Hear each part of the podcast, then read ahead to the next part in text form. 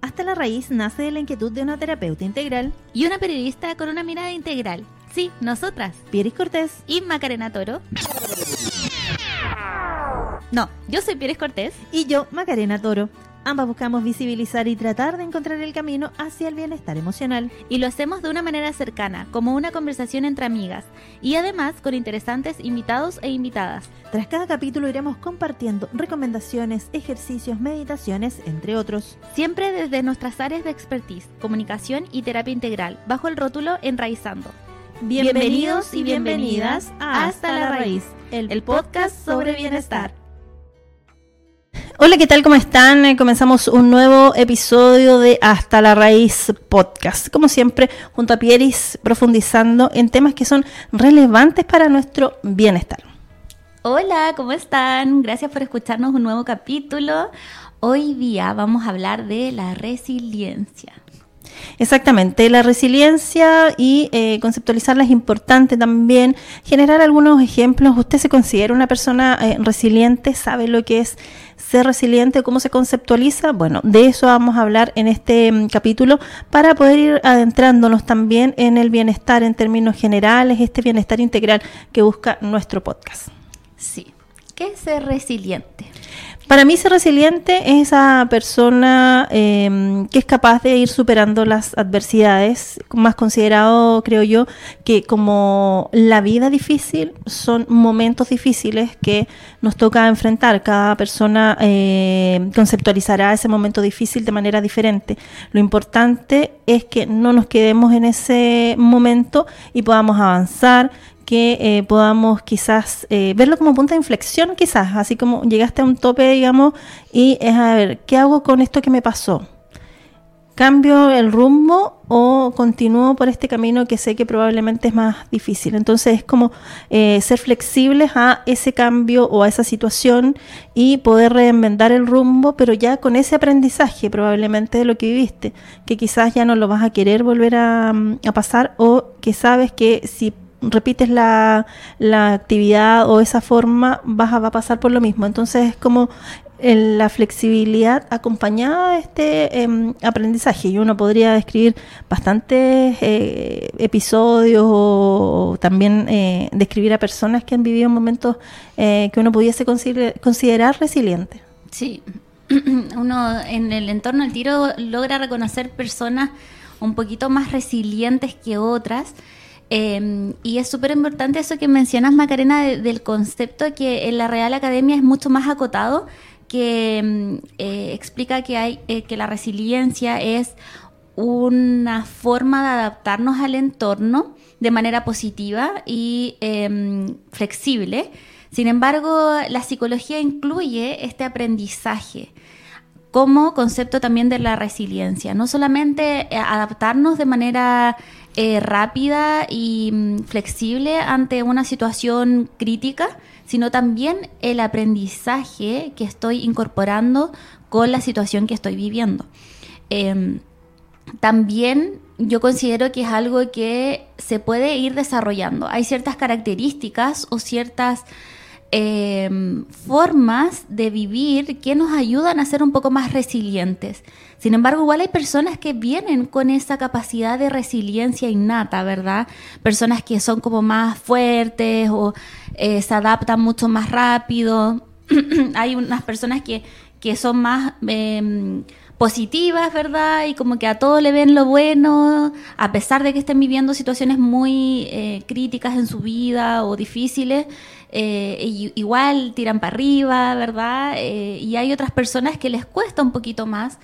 Yo creo que mucho, como hemos conversado en otras ocasiones, parte de la primera infancia también, del apego seguro, de cómo nuestros papás nos eh, enseñan cuando, nos, cuando de guaguitas se caen y cómo reaccionamos a eso, si reaccionamos con miedo o no, ya hay que pararse solito y listo. Parte desde acciones pequeñitas, pero también se puede desarrollar de adulto. Sí, importante también el desarrollo más de adulto cuando tienes quizás una infancia eh, no con un apego eh, seguro como lo, comentabas, pero que en el camino te vas dando cuenta también, quizás de manera innata, eh, sin digamos una mayor formación o conceptualización de, de la resiliencia, pero sí te vas dando cuenta que o nos sacudimos y seguimos avanzando o nos quedamos entrampados en esas situaciones. Y mucha gente se queda entrampada y es ahí donde deriva eh, quizás en algún eh, consumo excesivo o eh, quizás dependencia emocional y tantas cosas que uno puede ir viviendo cuando tus emociones se enferman, como me decía el otro día una, una psiquiatra, que a veces que había que ver a los psiquiatras a veces como el doctor de las emociones para conceptualizar, por ejemplo, a los niños. Entonces, es importante eh, darnos cuenta de lo que estamos viviendo y tiene que ver también con la gestión de emociones. Eh, si estoy pasando un momento difícil, eh, ¿qué me genera esto? ¿Qué me genera a nivel emocional? ¿Qué me genera a nivel físico? poder ir describiéndolo y poder ir asumiendo también que fue un momento, que ese momento quizás ya pasó y ahora tengo la oportunidad de seguir avanzando quizás voy a eh, necesitar de mi entorno y cuando uno es más positivo, como que tu entorno también es positivo, como que la gente que no es tan positiva se va desmarcando y se va alejando de manera natural, creo yo a veces. Pero es importante también eh, tener un poquito más de, conciencia al respecto. Hay gente que eh, prefiere seguir sin esa conciencia y quedarse dormidos más que despertar pero es importante que podamos también ir despertando en esto y teniendo la conciencia de que son momentos, no es la vida completa. Cuesta sí, no es algo tan, tan fácil ni tan sencillo. Sí. Em, el dolor es inevitable, pero el sufrimiento es opcional. Y es súper importante eso porque las emociones a nivel químico en nuestro organismo, siempre lo digo, eh, dura solamente 90 segundos. Uno decide si quiere seguir reviviéndolo constantemente, reviviendo ese dolor, reviviendo esa angustia, porque es normal, somos seres humanos, nos vamos a frustrar, vamos a tener emociones negativas, lo importante es cómo lo autogestionamos y cómo nos ayudamos a nosotros mismos. Y es súper importante eso que mencionaste, Macarena, de, de, la psiquiatra. ¿Psiquiatra era? Sí, la psiquiatra. La doctora de las emociones me dice. Sí, es súper cierto. Yo eh, siempre les, eh, me gusta verlo así también. El cerebro también se enferma y eh, como cualquier otro órgano. Entonces es súper importante ver eso y acudir a los especialistas necesarios cuando lo requiero. Porque así como me duele la guatita, así como, no sé, tengo problemas a la espalda, dolores, nuestro cerebro también se enferma y también necesita ayuda a nivel químico para ir autorregulando ciertas emociones también. Si somos un ser completo, integral, em, perfecto, entonces es importante ayudarlo de todas las maneras posibles. En ese sentido, eh, es importante ser responsables y también creo que es algo, un punto muy importante de la resiliencia, el pedir ayuda también. Porque el ser resiliente no significa que yo me la puedo sola o solo, sino que también, como bien decías, Maca, em, yo puedo contar con mi red de apoyo y decirles, oye, me pasó esto, y tirar para arriba en, en grupo. Es muy importante la red de apoyo. Sí, eh, termina siendo fundamental en realidad porque tu red de apoyo cuando eh, yo siempre digo, una vez escuché esto y fue como eh, muy muy cierto. cuando tocas fondo eh, cuando te caes ahí como en el mar, digamos, o sea, en, una piscina, por ejemplo, tocas fondo y lo que queda es salir. Entonces no vas a ir más allá. Entonces, por eso es importante conceptualizarlo como un momento. Pero para poder salir necesitamos el apoyo. A veces creemos que somos autosuficientes y como que nos hemos recalcado tanto y que termina siendo más o a veces un mecanismo de defensa eh, de que quizás ha tenido una, momentos difíciles en la vida. Entonces eh, te vuelves tan autosuficiente que a veces prefieres no depender de los demás porque eso te podría generar un daño. Pero es al contrario, cuando tienes un entorno que realmente te quiere, que te apoya, ese entorno va a estar, eh, lo pidas tú o no. Y eso es importante también del entorno, que el entorno se eh, vuelva parte de, esta situación, que sienta eh, y que reconozca a la persona que tiene enfrente. Cuando nosotros sabemos cuáles son eh, las características del ser que tengo enfrente, de que quizás es más fuerte para esto, quizás es un poquito más vulnerable para lo otro, me atrevo también a apoyarlo. Pero eso siempre va en la medida que dejamos que las otras personas entren en nuestras vidas y nos conozcan y en momentos difíciles nos reconozcan. Porque eh, de verdad a veces cuesta salir solo y el apoyo del entorno eh, resulta fundamental y no tiene que ver, como hemos hablado a veces con el tema de la formación o la crianza, no tiene que ver con cantidad, sino que tiene que ver con calidad. A veces tienes ese grupo de amigas que quizás no te ves todos los días o no se juntan todos los días, pero tienen tan nivel de conocimiento sobre ti y tú sobre ellas que en realidad eh, cuando tienen que estar están.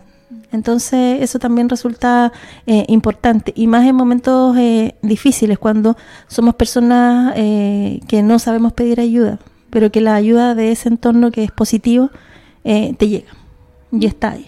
Mm, sí, es súper importante eso. Como una de las características de, de, las personas resilientes, creo yo, es parte también ir pidiendo apoyo. ¿Qué otras características serían buenas o se atribuyen a las personas más resilientes? El ser positivo, creo yo. Sí, ¿no es cierto? Igual lo tengo primero en la lista. Sí, ser positivo. Sí.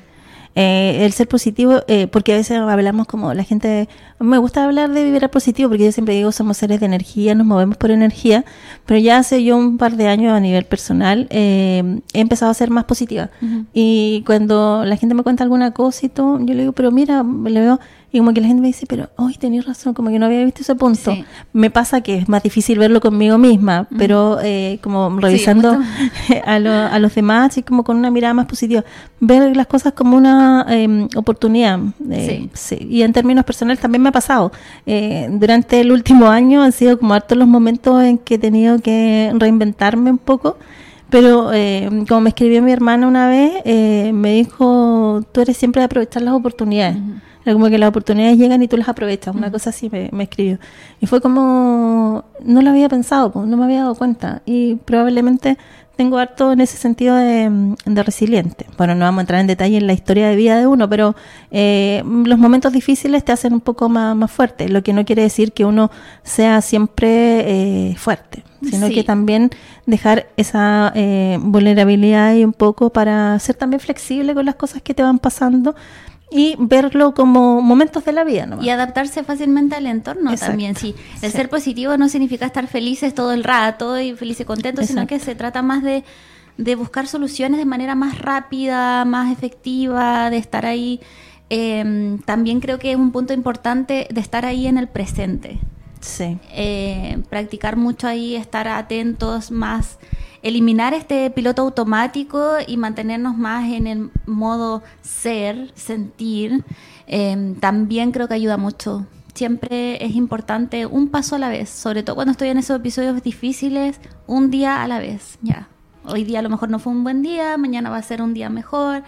Momento presente, momento maravilloso, siempre le digo como un día a la vez y se nos va a hacer mucho más fácil también.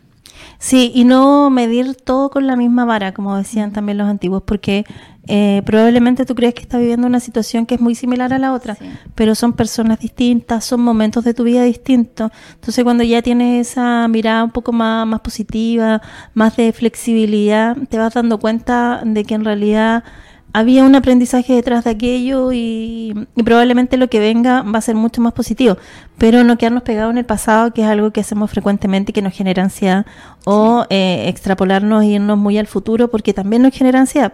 Lo que debiese generarnos menos ansiedad en el fondo y eh, aprovechar la oportunidad cuando sea resiliente es de eh, estar en el presente. Cuesta un poco porque, como tú decías, a veces cuando estás en estos momentos difíciles o recién los has pasado, quedas en piloto automático y cuesta un poco desconectarte, sobre todo si además tuviste una ayuda farmacológica y todo lo demás, como que eh, se desconecta un poquito la, mm, la, mente del corazón y ahí eso genera un poco de desajuste. Es muy difícil, pero mm. tiene todo un sentido, porque cuando estamos en momentos difíciles se activa nuestro cerebro primitivo, que es el de, de sobrevivencia, de, de, estar ahí alerta, de, de avanzar, de eh, funcionar de manera automática, porque el, cerebro primitivo es el que conoce todas estas conductas que ya tenemos, estos mapeos cerebrales que ya tenemos, entonces empieza a funcionar de manera automática para poder seguir sobreviviendo, ¿verdad? Ante estas adversidades, estas dificultades.